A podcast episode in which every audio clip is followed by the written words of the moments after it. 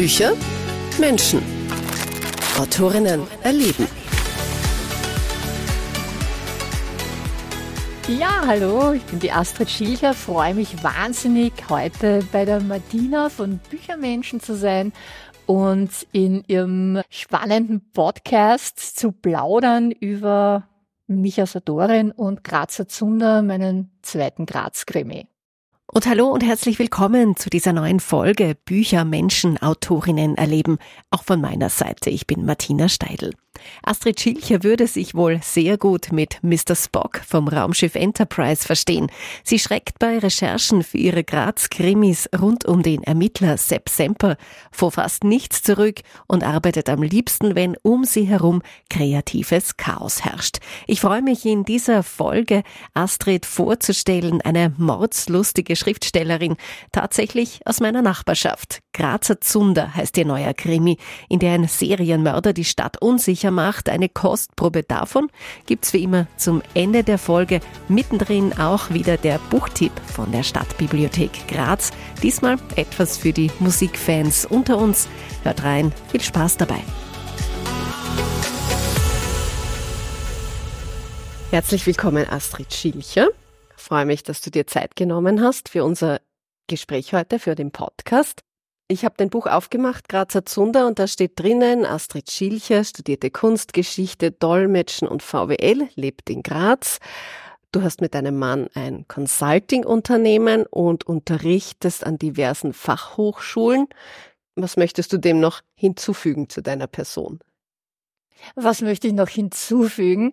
Also das Ganze klingt einmal chaotischer, als es ist. Also die Dinge lassen sich ganz gut vereinen, haben auch äh, vieles gemeinsam. Und ansonsten möchte ich einfach nur äh, hinzufügen, dass ich Geschichten liebe, ein absoluter Büchernah bin, schon von Kindheit an. Und ähm, das Schreiben so mein Medium ist. Und für mich ist das ein, einerseits ein schöner Ausgleich zur beruflichen Tätigkeit. Und es ist aber auch etwas, was durchaus ein Skill ist, der mich fokussiert auch für meine, für meine anderen beruflichen Tätigkeiten. Unser Consulting-Unternehmen beschäftigt sich hauptsächlich mit Verkauf und mhm. Geschichten erzählen und Verkauf haben ja auch sehr viel gemeinsam. Ja, da ja. gibt's ja Parallelen. ähm, ja, man muss einen Kunden begeistern können, fesseln können. Also schadet nicht. Wie würdest du dich ähm, charakterisieren? Oh, also ich bin wirklich eine schwierige Mischung. Ich bin nämlich auf der, ui, ui. ja, ui, ui ist richtig. Also mein Mann würde das sofort bestätigen. ich bin einerseits ein äh, sehr rationaler, logischer Mensch. Also ich äh, habe immer einen Zugang gehabt zu Mathematik, würde mich mit Spock super gut verstehen, glaube ich. Und bin auf der anderen Seite aber auch der total künstlerische Code. Das heißt, Logik Unordnung und das soll irgendwie zusammengehen. aber, aber, es ist bei mir einfach so, ja. Hast du auch irgendein Laster? Oh, genug. Genug. Muss ich dir jetzt zugeben. Jetzt komme ich mir vor, so wie meine Charaktere bei Sam Sample im Verhör. Ja, ja. Vielleicht etwas, äh, woran du arbeitest.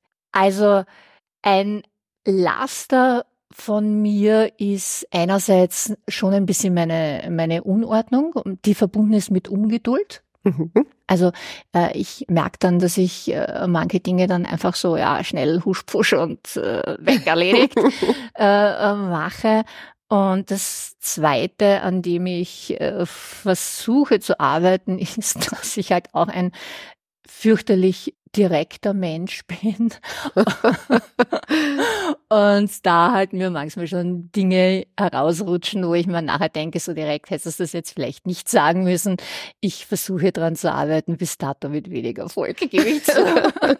Aber um was beneiden dich zum Beispiel Freunde oder deine Familie? Mm.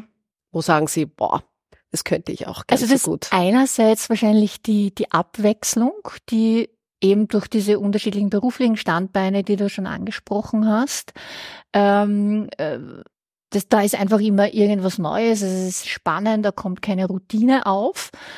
Und auch, die sehen sagen wir mal so, einen Teil der Selbstständigkeit, nämlich die Freiheit. Als Selbstständiger kann man sich natürlich äh, die Zeit einteilen. Ja, ich, äh, wenn jetzt kein Training geplant ist und das Wetter ist schön, kann ich sagen, okay, mach jetzt eine, eine Wanderung, eine Laufrunde oder so. Das sind natürlich Dinge, um äh, die man dann oft beneidet wird von denen, die jetzt eingespannt sind, sagen wir mal im Berufsalltagskorsett. Du hast schon eingangs erwähnt, du warst immer schon ein Büchernarr. Mhm. Wie bist du dann wirklich zum Schreiben gekommen? Mhm. Wann war der Wunsch da? Jetzt wird's ein Buch und zwar ganz sicher, ich schreibe es bis zum Ende durch. also ich habe mal äh, Versuche schon äh, gestartet in äh, meiner Jugend. Äh, das hat sich dann aber irgendwie verlaufen. Und so wirklich das, wie du, wie du sagst, also jetzt ziehe ich durch, jetzt äh, äh, schreibe ich ein, ein Buch, war dann eben wirklich äh, vor äh, sechs Jahren, wie ich Mitgefühl für den Teufel im Kuiper Verlag herausgebracht habe. Also das war so eine Geschichte, die dann wirklich in mir gebrannt hat, sie zu erzählen im Kopf und da war es mhm. dann ja hinsetzen, durchziehen. Also es gibt schon mehr von dir zu lesen als ähm, zwei Teile von Sepp Semper, von den ähm, Graz-Krimis. Ja, also meine ersten äh, beiden Bücher waren kurze Romane, Mitgefühl für den Teufel und Der Alpendiktator und Menschenfreund. Mhm. Warum bist du dann im Krimi-Genre gelandet? Oder wie bist du im Krimi-Genre gelandet? Die Lust, mich mit noch dunkleren Aspekten der Persönlichkeit auseinanderzusetzen, äh, Mordslust, ja. Ähm, also äh, Gesellschaftskritik, das Dunkle ist auch in meinen ersten beiden Büchern drinnen. Ich denke aber einfach, dass mh, hm, der Krimi noch ein breiteres Spielfeld äh, bietet, um sich mit diesen Dingen auseinanderzusetzen, aber auch nicht so ganz ernst äh, es darf unterhaltsam sein und es mhm. darf trotzdem Gesellschaftskritik sein. Es darf Missstände aufzeigen. Es darf die dunklen Seiten der Menschheit aufzeigen, aber eben auch unterhalten. Und das finde ich beim Krimi eigentlich recht charmant. Mhm.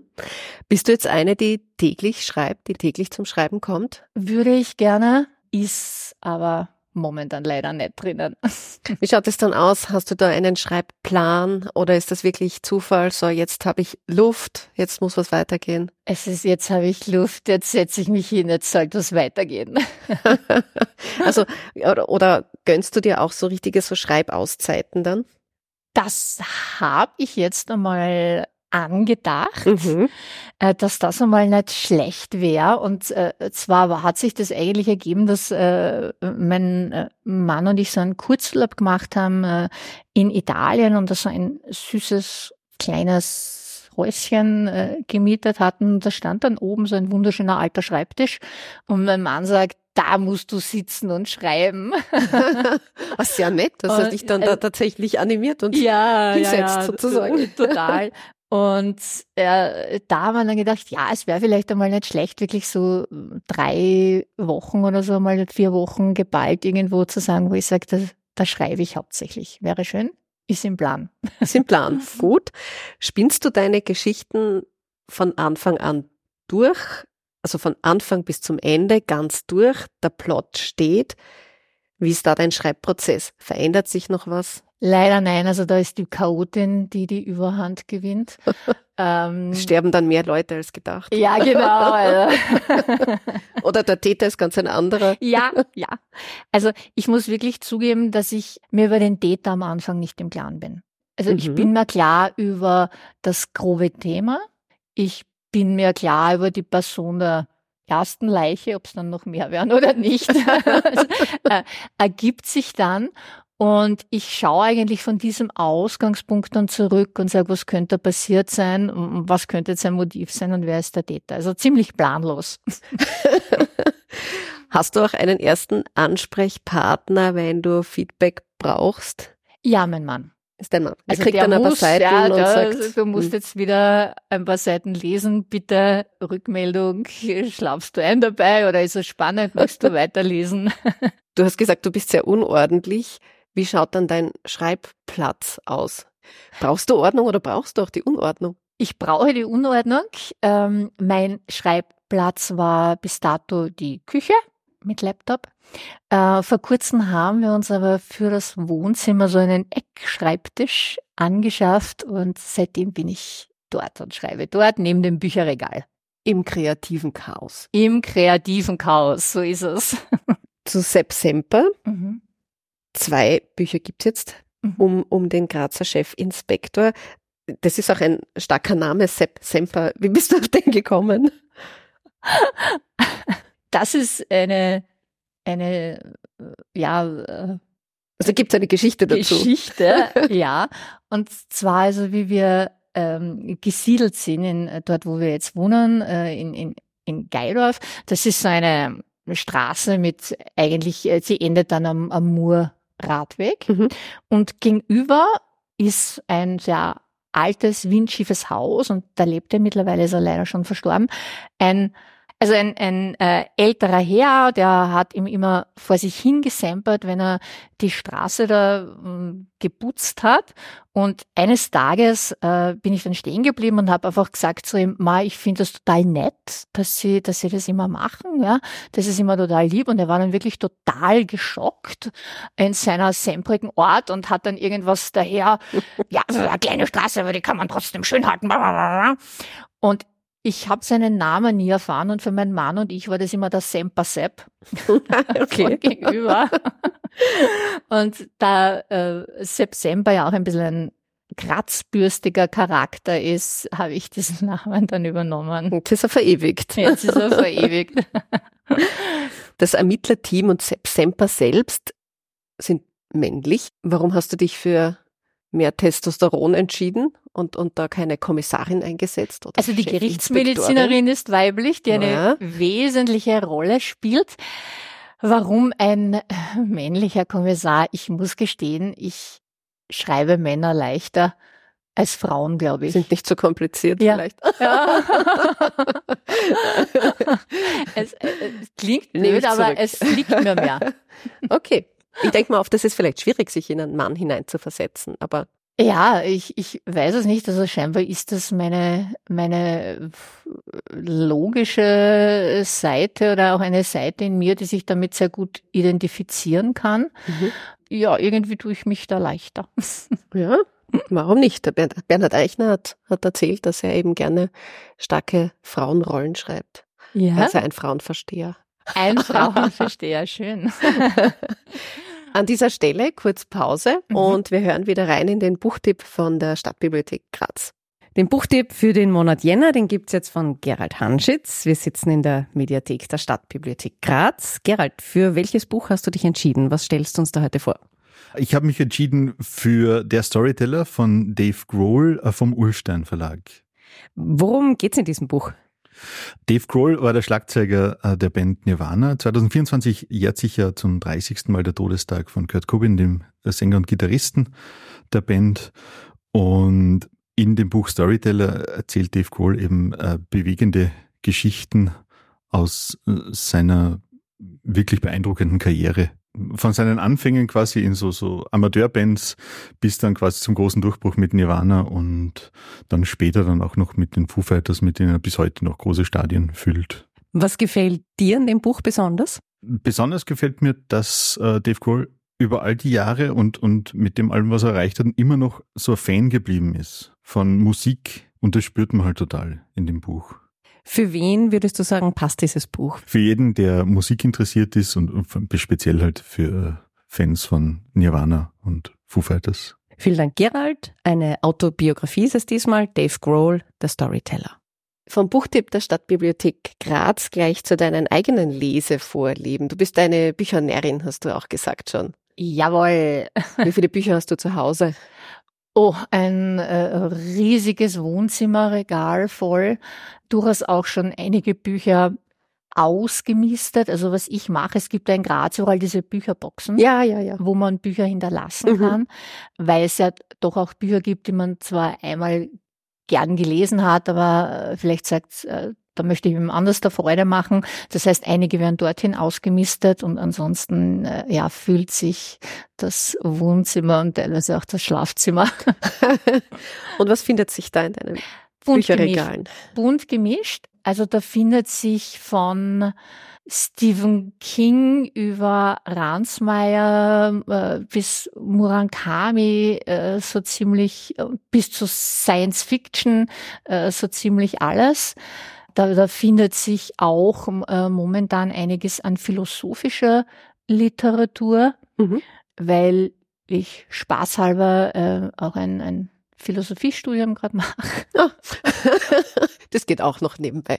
Das geht wirklich sehr langsam und sehr nebenbei und sehr spaßhalber. Äh, also es ist wirklich eine bunte Mischung. Mhm. Und es wird immer nachgefüllt. Und es wird fleißig nachgefüllt. Astrid, eine Freundin von mir, die liebe Nicole, hat gesagt, sie vermisst oder sie hat in der letzten Folge Entweder-Oder-Fragen vermisst. Deshalb gibt's für dich ein paar Entweder-Oder-Fragen. Zeitung oder der Newsfeed online? Zeitung, CD oder Playlist? CD, Süßes oder Saures? Süßes, Und gute Vorsätze für das neue Jahr oder eher nicht? Eher nicht. Aber gibt's irgendwas, was du dir wirklich vielleicht konkret vorgenommen hast oder ein Ziel Mhm. 2024? Ein Ziel 2024 ist die Masterarbeit fertig zu schreiben, die ich Aha. eben gerade schreibe, Philosophiestudium. Ähm, und ein Ziel ist den dritten Fall von Sepp Semper. Der ist in Arbeit. Finalisieren, der ist in Arbeit. Setzt du dir selber dann Deadlines? Ja, teilweise schon. Äh, Sehr, sehr grobe. Aber ja, ich brauche schon gewisse Deadlines, Ja. sonst verzettel ich mich. Was ich vermisst habe, ist die Danksagung zum Schluss. Ich lese das wirklich gerne, weil ja, irgendwie, das ist so nett. Ach, wen mögen die Autoren besonders gern, die Autorinnen? Oder da kommen oft so persönliche Sachen raus. Hast du die bewusst weggelassen? Bewusst nicht, nein. Und ich nehme das gerne als Anregung, Ja. im, im nächsten Buch das definitiv einzubauen. Du hast völlig recht, es gibt genug Gründe, Danke zu sagen an alle Soll jetzt keine. Kritik sein, Nein, aber- nein, nein, das ist, äh, aber du hast vollkommen recht, ja. Also das ist jetzt wirklich so, so persönlich, das ist immer so ein kleines Zuckerl. Ja, ja, ja, ja. Ähm, jetzt im, im jüngsten Buch, in Grazer Zunder, da geht's um Online-Dating, Mhm. Lyrik, gutes Essen, guter Wein. Wie vertraut bist du mit all diesen Dingen? Also mit dem Online-Dating überhaupt nicht. Hast du dir ein Fake-Profil angelegt? Nein, nein. Ich habe natürlich schon äh, recherchiert und herumgefragt, ja, aber nein, habe ich, habe ich nicht. Gutes Essen und guten Wein genieße ich schon. Damit bin ich Schätzen schon wir doch vertraut. alle, oder? ja, genau. Und Lyrik, also sind auch Gedichtbände bei Ähm, dir? Lyrik, also mh, eher nicht mein Genre. Hier die Emily Dickinson, die da vorkommt, ähm, ja, finde ich schon faszinierend. Mhm. Wie hat sich eigentlich dann die Verlagssuche gestaltet für deine Krimis? so wie das bei mir typisch ist, äh, Sturheit. also äh, für mich war klar, also bei, bei Regionalkrimis ist es entweder der Gmeiner Verlag oder der Emons Verlag. Und ich, der Emons Verlag hat mich irgendwie, ich kann es jetzt gar nicht sagen, warum, äh, fürs erste mehr angesprochen und ich habe mir einfach eingebildet, ich will das Buch dann herausbringen und wie man es dann halt so macht, ne, Manuskript, äh, also Exposé hinschicken mit Mhm. Leseprobe und es hat geklappt und ja, Schön, Freu schön, mich. wenn das gleich klappt. Das spornt doch an. genau. Wie ist eigentlich so der Austausch mit Kolleginnen oder Kollegen? Es gibt ja doch einige in der Steiermark, sage ich mal. Es gibt Nicht nur in der Steiermark, aber auch. einige mordslustige Wesen, auch die Ja. in der Steiermark äh, herumgeistern. Ähm, Austausch, äh, sage ich so, ein bisschen über Instagram, man sieht sich manchmal persönlich bei Lesungen, äh, plaudert, äh, vor allem mit der, mit der Gudrun Wieser Mhm. habe ich äh, ein bisschen näheren Kontakt gehabt und die haben man liest die Bücher gegenseitig. Ansonsten ist er, momentan beschränkt sich's bei mir darauf. Und wenn du recherchierst, oder wie bist du die Recherche angegangen? Hast du da direkt bei der Polizeipressestelle angerufen? Ich brauche Infos, wie läuft die Arbeit ab bei der Polizei oder? Also die Polizeiarbeit ist äh, hier sehr viel Fantasie. Man findet natürlich schon, also wenn man wenn man sucht online zum Beispiel, was weiß ich, gewisse Leitfäden für Verhöre oder mhm. gewisse Dinge wie Ermittlungsarbeit sein soll. Also da findet man schon Dinge, an denen man sich orientieren kann dem Buch habe ich mir dann gedacht, da die äh, Gerichtsmedizin ja immer eine äh, doch bedeutende Rolle spielt, dass ich äh, hier mal stärker recherchieren sollte. Bis dato habe ich das eben auch gemacht und geschaut, was ich ja online finde von den Universitäten ja. zum Beispiel an, an Papers und ähm, habe mich mit der Institutsvorständin der Gerichtsmedizin in äh, Graz in Verbindung mhm. gesetzt.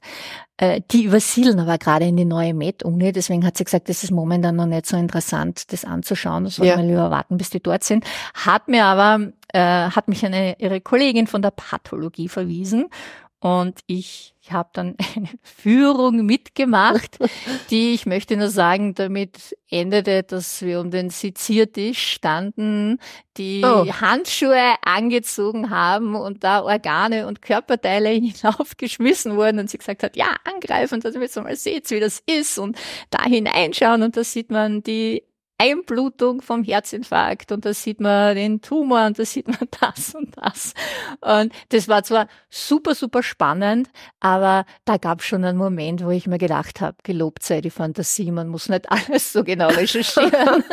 Also du warst sehr hautnah dran. Das war sehr hautnah und wie gesagt, aber auch sehr interessant. Ja. Bist du jetzt eigentlich ängstlich, wenn du in Graz unterwegs bist? Also die Verbrechen passieren in Graz wir wohnen ja beide in Graz. Wie geht's mhm. dir? Fühlst du dich sicher in Graz? Grundsätzlich ja, glaube ich schon. Ähm, es gibt schon, muss ich jetzt wahrscheinlich sagen, Gegenden, die ich, wenn ich alleine unterwegs bin, mitten in der Nacht, äh, vielleicht äh, meiden würde. Also ich würde wahrscheinlich nicht irgendwo quer durch den Stadtpark gehen oder durch, durch gewisse Gegenden. Aber grundsätzlich fühle ich mich schon sicher.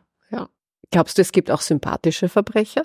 Ja, ich glaube schon, dass es ja, weiß ich nicht, äh, also wenn man zum Beispiel an den Jack Unterweger denkt, fürchterlicher Frauenmörder, alle, die ihn persönlich äh, gekannt haben, und ich durfte ja auch einmal gell? mit Andrea Wolfmeier plaudern ah, okay. und auch mit dem Bernd Melicher von der kleinen Zeitung, ja. der ihn damals interviewt hatte, okay. die alle sagen, eloquent, charmant, ein sehr angenehmer Mensch so im, im Beisammensein. Also ähm, ja, ich denke, dass es sehr viele Verbrecher gibt, die vielleicht nach außen eine durchaus ähm, auf den ersten Blick angenehme, charmante Persönlichkeit haben können. Hast du da auch näher recherchiert? Ja, und zwar war das nämlich, also nicht jetzt über, über den Jack Unterweger, aber in meinem ersten Buch Mitgefühl für den Teufel gibt's auch eine Szene, die die Morde von Jack the Ripper oder gibt's Kapitel, die die Morde von Jack the Ripper nachzeichnen, wo mhm. ich ähm, sehr stark recherchiert habe und über Jack the Ripper kommt man dann irgendwie auf Jack the Unterweger sozusagen. und das, ja, das hat sich, hat sich irgendwie dann äh, ergeben. Und die, die Andrea Wolfmeier äh, war im gleichen Verlag, im der Kuiper Verlag. Ja. Da haben wir ein, ein bisschen geplaudert. Es gibt ja auch tatsächlich Frauen, die bewusst eine Beziehung zu einem Verbrecher, zu einem Kriminellen eingehen, das ist für mich ein unverständliches Phänomen. Wie geht's dir dabei? Also für mich persönlich ist es auch absolut unverständlich, muss ich, muss ich ganz offen sagen. Es zeigt, für mich zeigt es zwei Dinge, eben offenbar, dass diese Person, diese männlichen Personen sehr wohl charmant sein können es zeigt vielleicht auch, dass das Böse eine gewisse Anziehungskraft hat, sind wir ehrlich. Ich meine, der mhm. Krampus ist faszinierender als der Nicolo. Der Nicolo ist Fahrt, also für mich zumindest. Aber er bringt gute Sachen.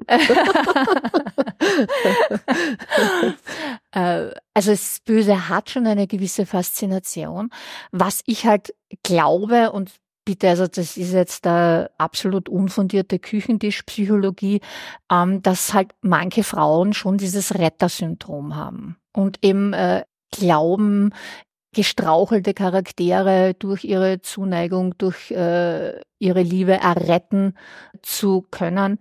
Vielleicht ist das auch ein Grund, warum ich mich manchmal schwer tue, Frauen zu schreiben, weil das ist mir völlig fremd. Wir haben die Verbrecher lieber im Buch ja, auf jeden Fall, ja. Da sind sie mir sympathischer oder auch unsympathisch. Was hast du mit deinem Ermittler, mit Sepp Semper gemeinsam? Radelst du auch gerne durch Graz? Also das Fahrrad ist mein Fortbewegungsmittel, wenn es das Wetter zulässt. Das haben wir definitiv gemeinsam.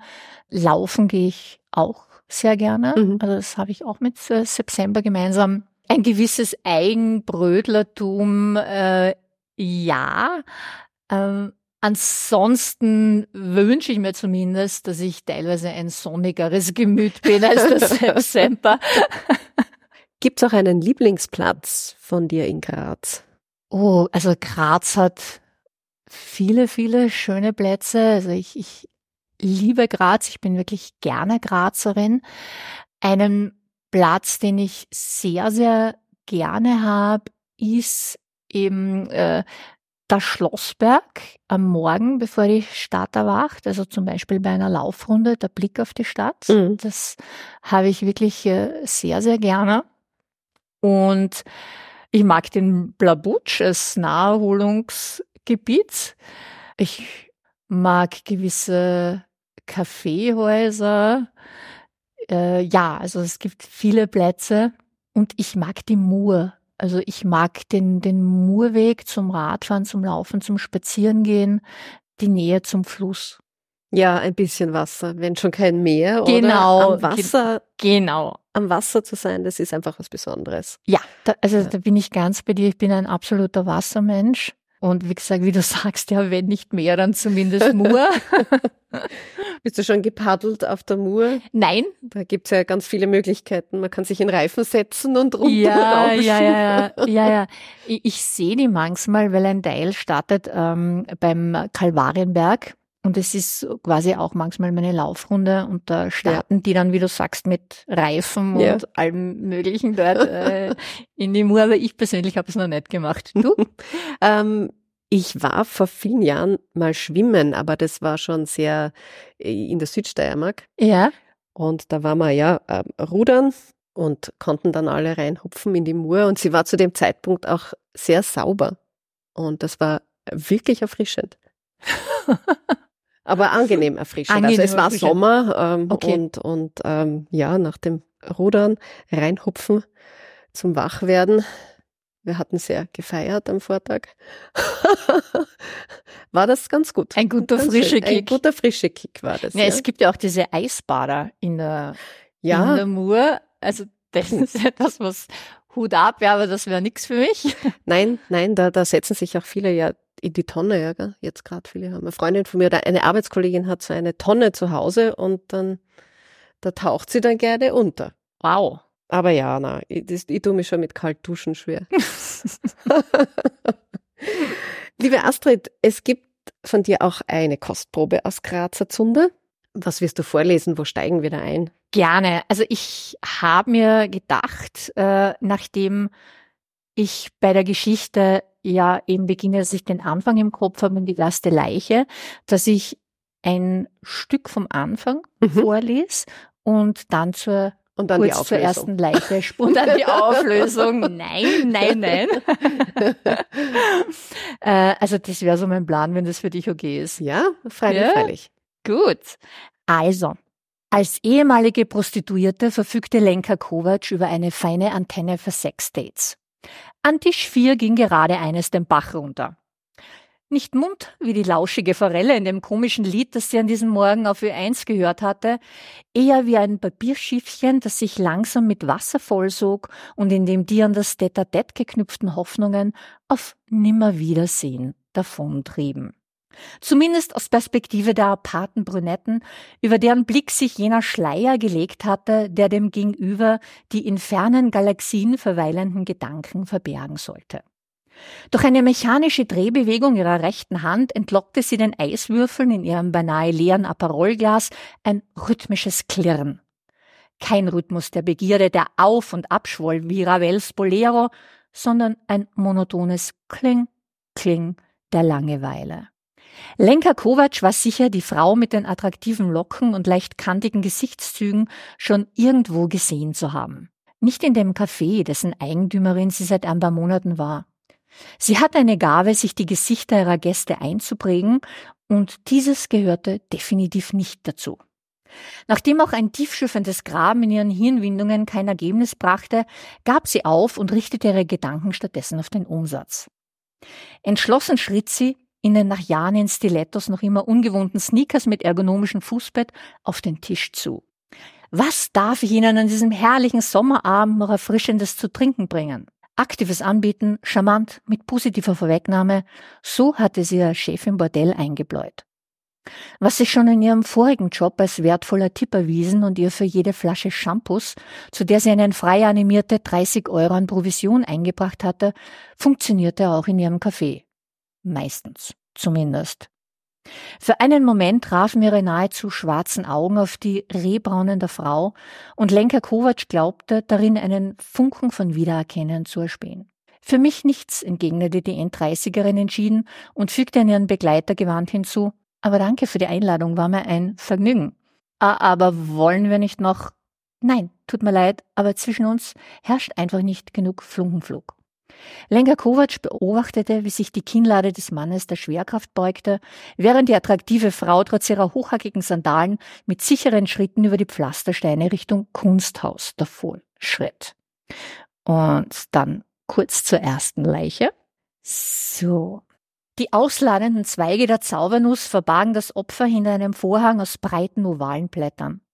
September schob sie entschieden zur Seite. Seine Augen weiteten sich, bevor ein unkontrollierbarer Reflex wieder schloss und ihm ein verdammter Mist entfuhr. Er hatte in seiner Laufbahn schon genügend Mordopfer zu Gesicht bekommen, weshalb ihn die Schnittwunde am Hals, die ihm wie ein riesiger, obszön geschminkter zweiter Mund entgegenklaffte, wenig zusetzte. Vielmehr beunruhigte ihn das in Brusthöhe angebrachte weiße Blatt Papier, auf dem schwarze Druckbuchstaben eine makabre Botschaft formten. Because I could not stop for death, he kindly stopped for me. Die Kombination des augenscheinlich mit brutaler Wut ausgeführten Kehlenschnitts und eines ausgeprägten Sendungsbedürfnisses verhieß nichts Gutes. Im Fachjargon wurde eine derartige Nachricht als Calling Card bezeichnet. Sie konnte eine Menge bedeuten. Das Spektrum reichte von einer Verhöhnung der Ermittler über eine überhebliche Fang mich doch, wenn du kannst, Provokation von Serienmördern bis hin zu einem Hilferuf. In diesem Fall vermutete September hinter der Botschaft Arroganz und Rechtschaffenheit. Im schlimmsten Fall war die Mitteilung eine Demonstration der Macht des Täters wieder töten zu können und gleichzeitig eine Ankündigung, es erneut zu tun. Vielen Dank. Ein totaler Cliffhanger. Graz hat einen Serienmörder. Und ich bin gespannt, welche Verbrechen du noch in Graz stattfinden lässt. In meiner Stadt.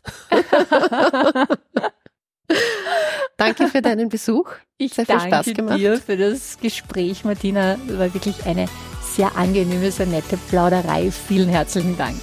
Das kann ich wirklich nur zurückgeben und vielleicht sieht man uns beide dann ja bei sommerlichen Temperaturen paddelnd oder schwimmend auf einem Reifen die Mur entlang treiben. Ich sage danke fürs Zuhören, fürs Einschalten. Folgt mir gerne auf Instagram oder Facebook und holt euch hier oder auf der Website büchermenschen.at Neuigkeiten zum Podcast. So viel kann ich jetzt schon verraten. Im Jänner wird es noch ein Büchermenschen-Special geben. Bis zum nächsten Mal.